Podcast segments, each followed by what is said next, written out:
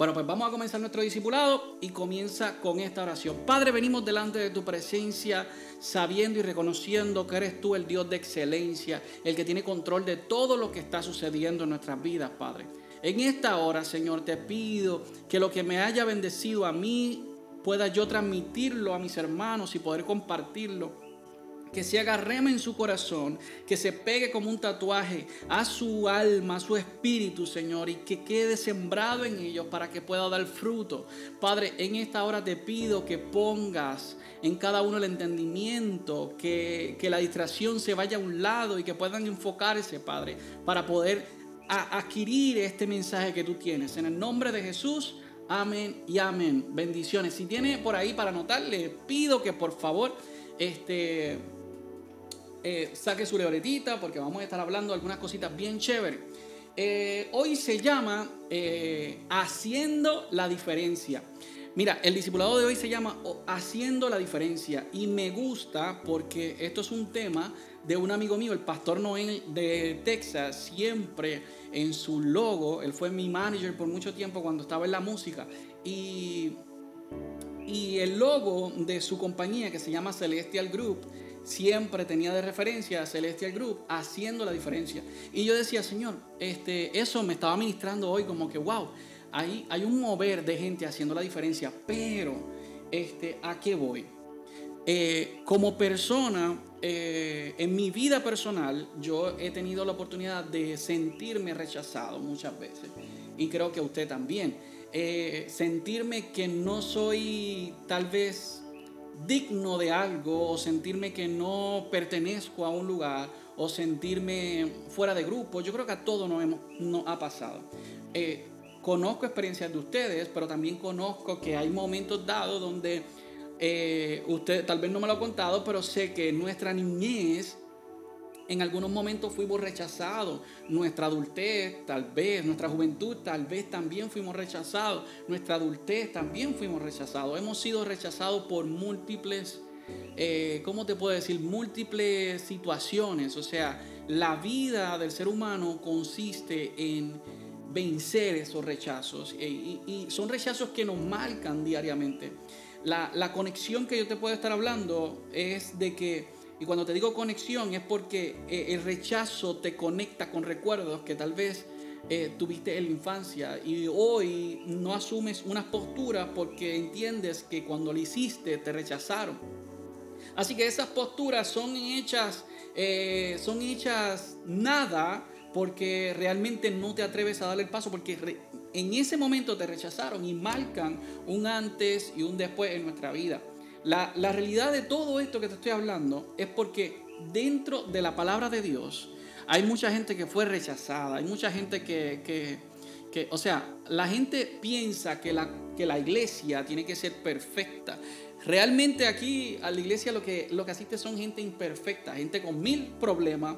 Eh, hay un, un escritor, que no me acuerdo el nombre ahora mismo, él dice que los cristianos no son nadie eh, no son nada buenos. O sea, nosotros nos convertimos en buenos, pero nuestra trayectoria eh, eh, ha sido de mal.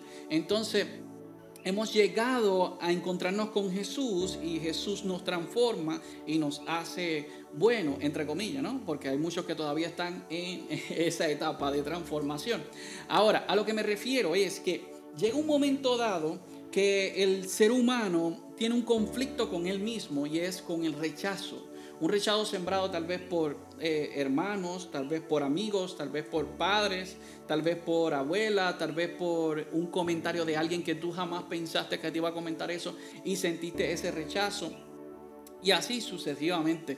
O sea, el rechazo en nuestra vida toca la puerta y, y aunque fue en el pasado, tiene la capacidad de eh, tocar la puerta en el presente y hacernos recordar de que, mira, te rechazaron. Y vivimos con esa culpa y con ese rechazo todo el tiempo. No sé si a uno de ustedes le ha pasado. ¿Le ha pasado? Si le ha pasado, dígame amén, responda, por favor. Sé que hay personas conectadas, necesito que me respondan. Díganme algo, por favor. Porque acuérdense que no es lo mismo estar en la iglesia que estar aquí conectado. El, mover que, que, que quiero que quiero brindarle y quiero darle en bendición a ustedes es esa base, o sea, el rechazo ha llegado a tal punto que marca un antes y un después. Muchos de, de nosotros hemos sido rechazados, pero no hemos podido salir de ese rechazo. Y eso es un poco complicado porque vivimos atados a algo que sucedió. Y ese algo que sucedió nos daña muchas cosas a nuestro alrededor. Nos daña nuestro futuro, nos daña eh, lo que queremos hacer, nos daña, nos daña muchas de las cosas que, que tal vez usted y yo hemos pensado que jamás de los jamases nos van a hacer daño. Pero la realidad es que se acumula el rechazo. Y llega un momento dado que el rechazo crea en nosotros una, una medida que, que, la queremos poner con otros y nos aleja, nos hace tropezar, nos hace entrar en confusión, nos hace, nos hace tal vez rompernos en llanto. Eh, es que el rechazo es muy, muy fuerte. Y esa historia de la que te quiero hablar eh, está en Primera de Crónicas 4.9. Primera de Crónicas 4, 9 al 10.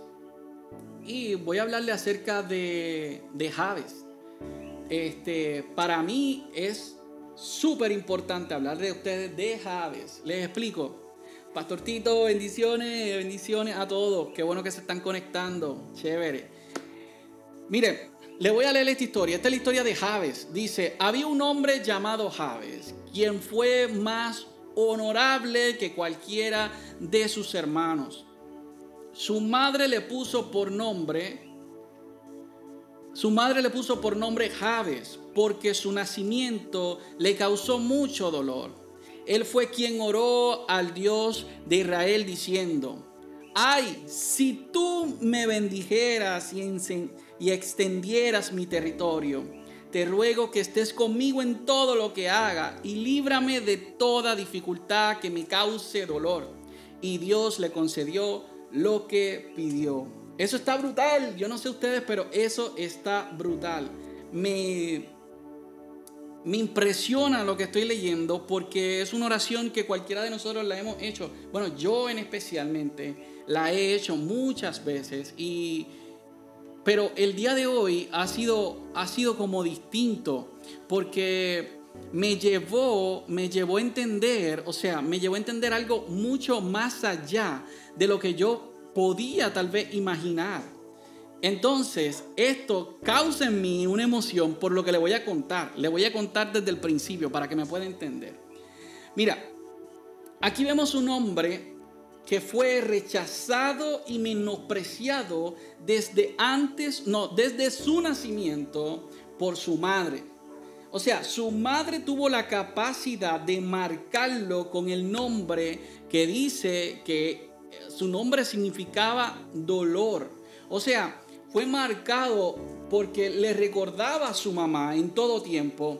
O sea, yo creo que vaya conmigo y te imagines eso. Cada vez que ella veía a su hijo, le recordaba el momento que fue marcada ella con demasiado dolor. Y a eso voy. O sea, muchas veces nuestros familiares nos marcan y no sabemos el por qué. Tal vez te recuerda algo, lo que sea, te pueden decir cualquier cosa, pero el que te marque realmente eh, fue tan tan drástico el dolor que ella tuvo que le puso a su hijo Javes, que significa dolor, porque con dolor ha sido nacido, o sea, lo, nació y, y como nació lo marqué. Y muchos de ustedes hoy día han sido marcados por la vida. Tal vez le han dicho, mira, este bruto, y se quedó así. Mira, este se es igual al pai y se quedó igual al pai. Tal vez fulanito, o sea, no va a cambiar nunca en la vida, sigue con lo mismo. Es que ese muchacho nunca aprende, que esa muchacha mira, es demasiado. Entonces, ¿a qué voy? O sea, cada día va marcando nuestra vida con situaciones como esta. Javes se encontraba, Javes se encontraba en un tiempo donde su vida era marcada literalmente por la persona más importante que tú te puedas imaginar, o sea, su mamá. Jabe había, sido marcado por su mamá. Y lo más brutal es que dice, había un hombre llamado Javes, quien fue más honorable que cualquiera de sus hermanos. Disculpen. Su madre le puso por nombre Javes, porque su nacimiento le causó mucho dolor. Como le decía, o sea, la madre recordaba con su nombre nada más ese momento. Que por cierto, me imagino que él tuvo que haber preguntado muchas veces y decir, ok, si lo que estoy viviendo es porque yo fui el del dolor. Aquí yo fui el que la embarró, aquí yo fui el que, aquí el patito feo de la familia soy yo porque le hice causar mucho dolor a mi mamá. Este, yo soy la persona que no debe de nacer porque yo hice las cosas mal, etc. Y yo sé que hemos estado en esa posición. Por lo tanto, es bien importante que prestes atención con esto.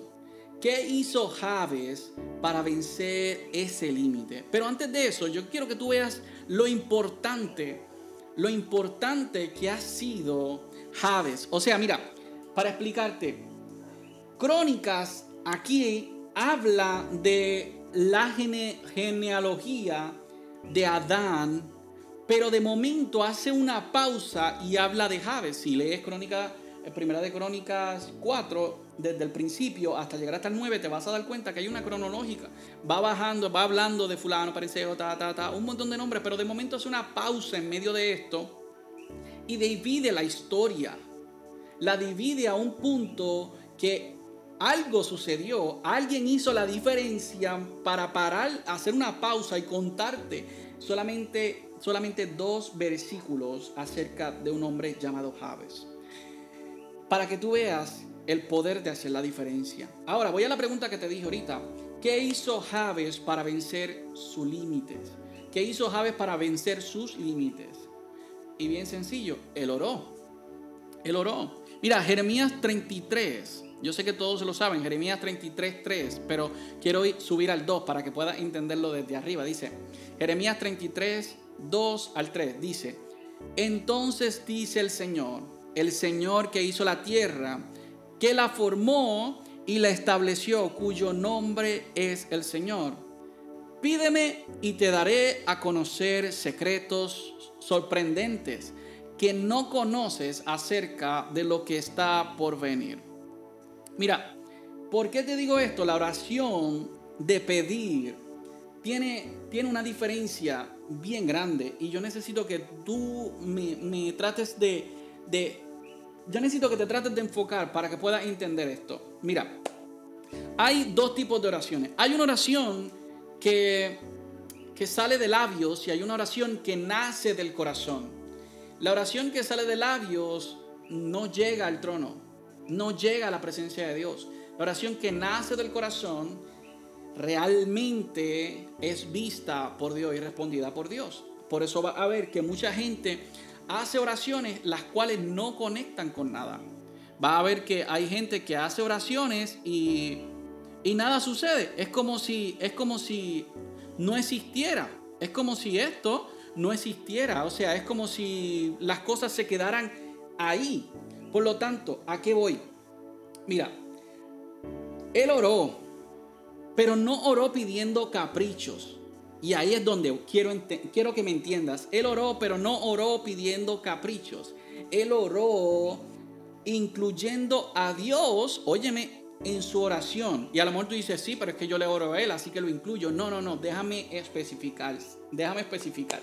Ok, su, su ruego fue tan real que él entendía que la oración tenía que tener a Dios envuelto. Mateo 15, 8 al 9. Yo creo que vayamos ahí. Mateo 15, 8 al 9. Mateo 15, 8 al 9. Dice, este pueblo me honra con labios, pero su corazón está lejos de mí. Su adoración es una falsa, una farsa, porque enseñan ideas humanas como si fueran mandatos de Dios aquí voy. Te voy a hablar la clara porque no estamos para pasar manitas ni nada de eso. Ok, te voy a decir la verdad. La palabra de Dios dice en Romanos, voy para Romanos para que me puedas entender todo lo que te estoy diciendo. Romanos 11, 36. Romanos 11, 36 dice, pues todas las cosas provienen de Él y existen por su poder. y son para su gloria. A Él sea toda la gloria por siempre. Amén. Este versículo yo creo que lo leímos la semana pasada. No me acuerdo si el domingo o la otra clase. Pero este versículo nos, o sea, regresamos a este principio. Que esto está brutal. O sea, llega un momento dado en tu vida donde tú entiendes que tú no vives para ti.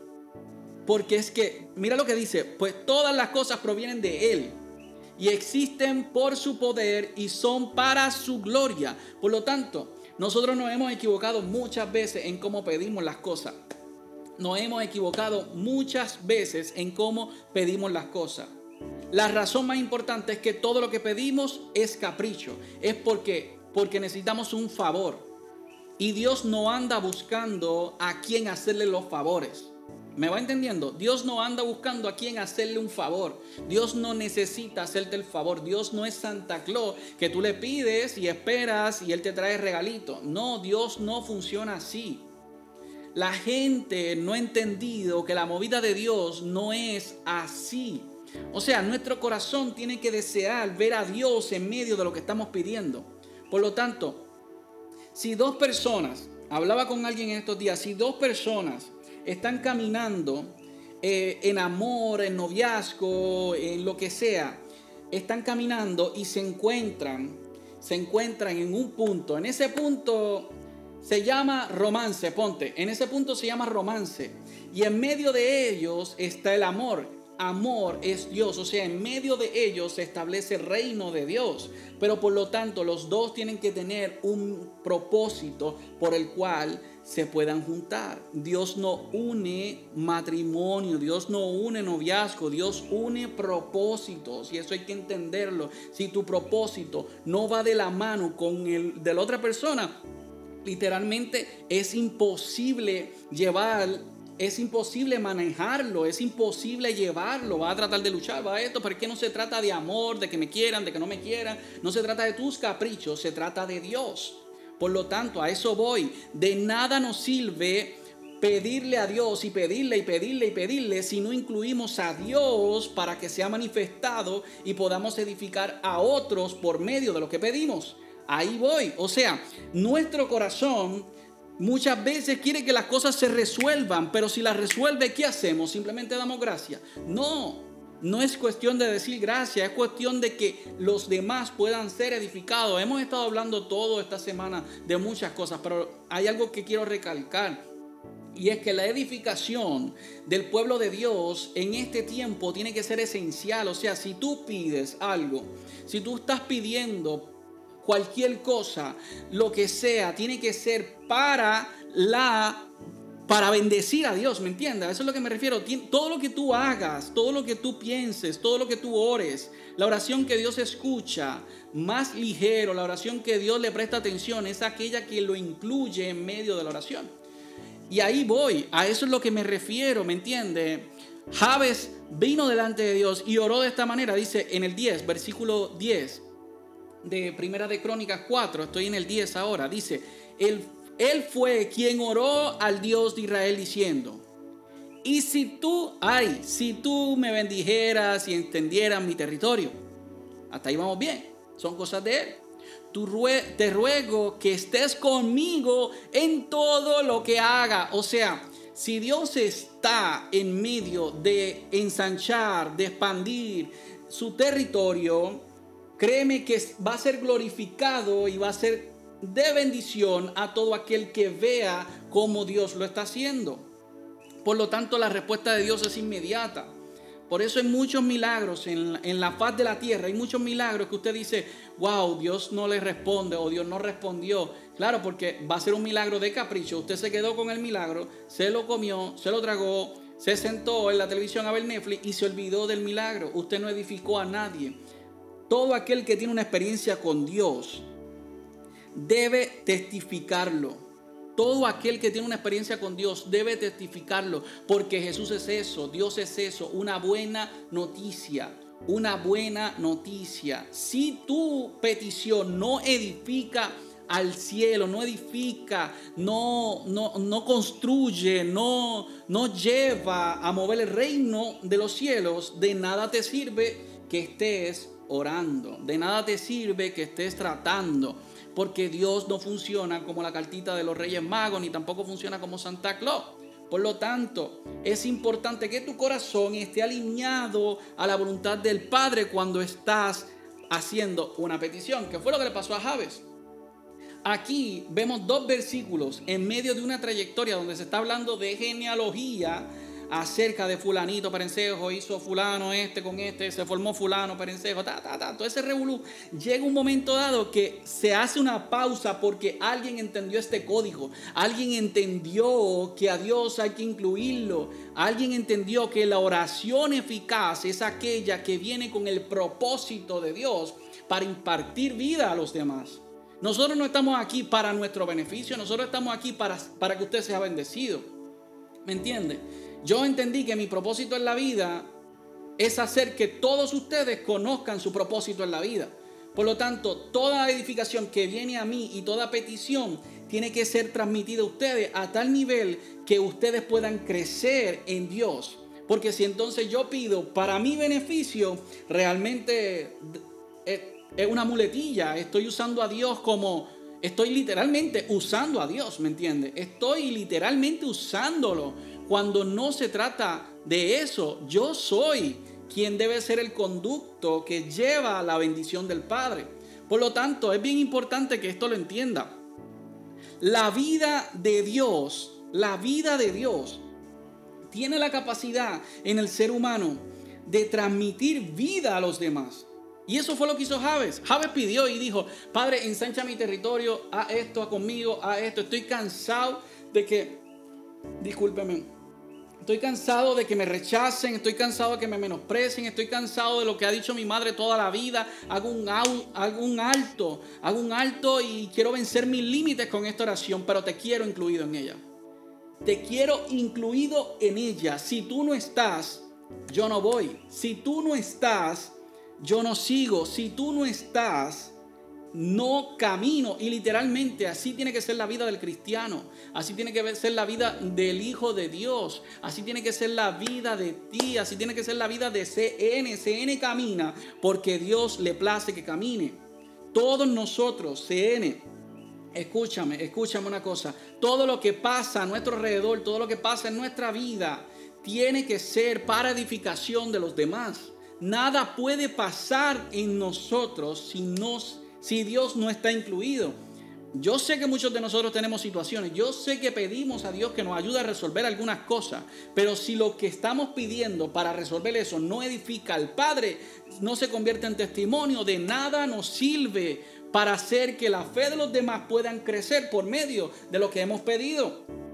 Así que yo te animo en, esto, en este día, yo te animo en esta noche que te prepares, que te pongas tus pantalones en tu sitio. Se acabó, olvídate de rechazo, olvídate de lo que pasó atrás. Es tiempo de levantarte y comenzar a decir, Señor amado, Señor amado, en este tiempo yo me convierto en un Javes y paro todas las circunstancias que pueden haber a mi alrededor. Y traigo tus pensamientos a mis pensamientos. Mira, no se trata de ti. Así que cuando tú entiendas esto, los rechazos y todas las cosas que están pasando en tu vida en estos momentos van a un lado. Porque es que nunca se ha tratado de ti. Esta jugada no se trata de ti. Mira, ni siquiera, ni siquiera el día que cumple años se trata de ti. Se trata de que Dios ha dado un año más para poder llevar las buenas nuevas de salvación. Eres la prueba viviente de que Dios existe. Eres la prueba viviente de hacer que las cosas de Dios se manifiesten desde lo eterno a lo físico.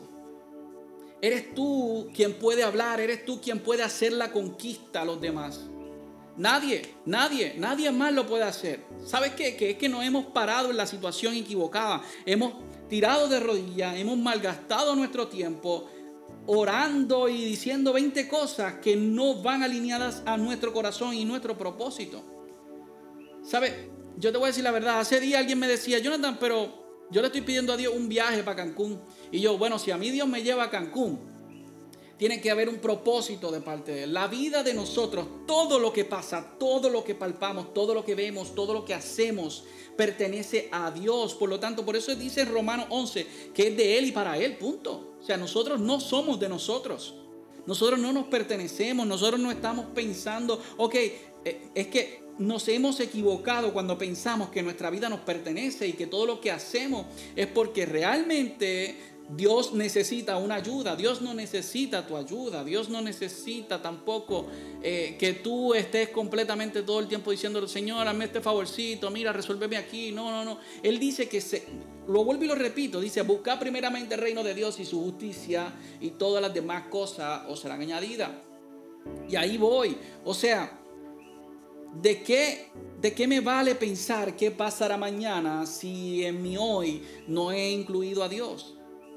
Entonces, ahí vemos un Javes que tiene la capacidad de romper el límite, de hacer las cosas diferentes y decir, para, para, para, para, para. Me cansé de que me llames así, me cansé de ser el dolor de la gente, me cansé de esto, me cansé de todo. Ya. Ahora, Señor, te pido que ensanches mi territorio, que me bendigas, pero necesito que estés conmigo ahí. Para que todos los demás puedan ver las grandezas. Y hoy mismo, mira, para que te des cuenta, la Biblia, de, la Biblia nos habla en 1 Corintios 4, donde estábamos hablando de Javes, la Biblia nos habla acerca de Javes y dice al final que Dios le respondió, pero le respondió por lo que le estoy diciendo, porque en su corazón no había capricho, en su corazón simplemente lo que había era una realidad en el asunto, quería a Dios genuinamente, dice que le rogó que por favor estuviese ahí. Mira, para que te des cuenta el nivel de lo que te estoy hablando, para que te des cuenta, la Biblia habla acerca de, una, de un hombre llamado Javes, el cual su nombre significa dolor, porque con dolor fue nacido, pero sin, embargo nosotros estamos hablando hoy en, un, en el año 2020, hablando de esa historia de Javes y cómo nos ha edificado a nuestras vidas. Y a eso es lo que voy. ¿Qué haces en este planeta? ¿Qué haces en esta tierra? Mira, tu, mira tu alrededor, tu casa, tu familia, tus hijos, tu hermano, tus tíos, donde quiera que esté. Mira a tu alrededor y pregúntate, ¿qué hago aquí? ¿Qué hago? ¿Qué estoy haciendo aquí? Pues déjame explicarte una cosa. Estás aquí para edificar. Estás aquí para construir, para levantar murallas, para levantar a los demás cuando se, cuando se caigan. Eres tú Eres tú la persona indicada. Si estás viendo este video, eres tú la persona indicada. Eres tú la persona indicada. A lo mejor tú dices, pero es que, es que yo no sirvo, es que a mí no me sale, es que yo no sé, es que esto, es que lo otro. Javes también le pasaba lo mismo. Es más, su mamá lo marcó, como te llevo diciendo desde el principio, su mamá lo marcó. Su mamá lo marcó. Él sabía que todos los dolores que tenía su madre era de él. Yo me imagino cada vez que su mamá lo veía con, con, ese dolor, con esa, con, esa, esa mirada tal vez que, le hacía tal vez daño a él en lo físico. La realidad de esto es que quiero llevarte a, que entiendas que todo lo que pidas no puede ser para ti. Todo lo que pidas no puede ser para ti, sino para su beneficio. Haciendo la diferencia si tú quieres que en 40 años, en 60 años, en el año 3000 se hable de ti, tienes que hacer la diferencia hoy.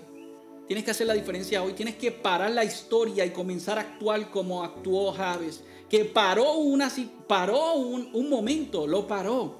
Nos hablan de él en dos versículos. A mí no me interesa, mira, yo te voy a decir la verdad, a mí no me interesa que hayan historias mías, libros, documentales. A mí no me interesa nada de eso. A mí me interesa que la historia se pare, como estamos haciendo ahora, se detenga un momento para escuchar lo que Dios está diciendo. Dios está diciendo, familia, no te pido que me pidas simplemente por pedir. Quiero que me pidas para bendecir a otros.